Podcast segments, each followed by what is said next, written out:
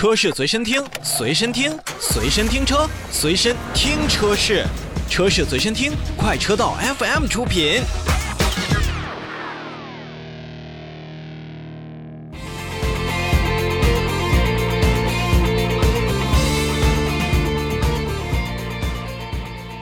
车闻天下，我们首先看召回。日前呢，广汽丰田汽车有限公司、一汽丰田汽车有限公司、四川一汽丰田汽车有限公司、长春风悦公司和丰田中国投资有限公司，也是联合向国家市场监督管理总局备案了召回计划。决定呢是在五月十一日开始呢，就是要召回以下的车辆了。我们来看一看具体有哪一些车辆。第一部分呢是广汽丰田的车辆，是召回二零二一年四月十九日至二零二二年四月六日期间生产的部分威兰达高性能版车型。那么二零二一年七月二十四日至二零二二年四月八日期间生产的部分全新的汉兰达车型和二零二一年十二月四日至二零二二年四月七日期间生产的部分的塞纳车型，还有2022年2月28日至2022年4月7日期间生产的部分 Visa 的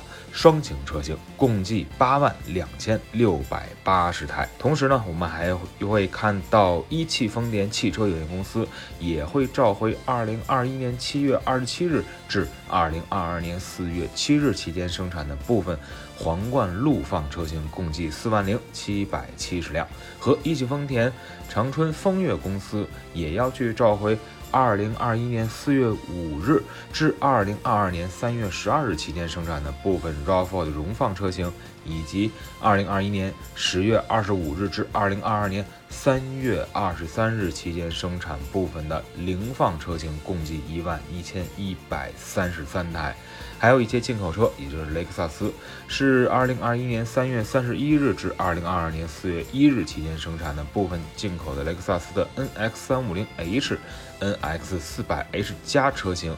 那么还有二零二一年八月二日至二零二一年十月五日期间生产的部分进口的 RAV4 Mira 车型，共计四千三百一十六辆。那么这一批次的召回的原因呢，就是由于部分的车辆由于车身稳定控制系统的内部程序并不完善，在车辆启动状态下，驾驶员如果是人为关闭了。车辆稳定控制程序的功能，并且一直踩下制动踏板的这种状态，将车辆熄火，并且重新启动车辆后，车辆稳定控制程序呢就无法自动恢复到默认打开的状态。同时呢，仪表盘上的 VSC，也就是车身稳定控制程序的提示灯会点亮。那么此时呢，车身稳定控制程序就没有办法去发挥真正的作用，存在安全隐患。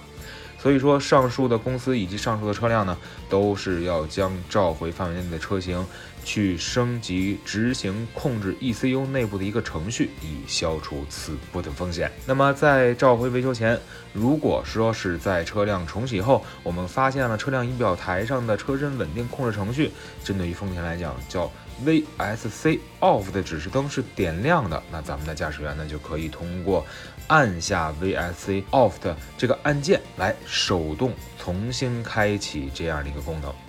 那么涉及的品牌比较多，涉及的车型也多，而且数量说实话也不算太少，还是要让大家多多注意，因为毕竟车身稳定控制程序还是车辆安全的一个非常重要的小环节。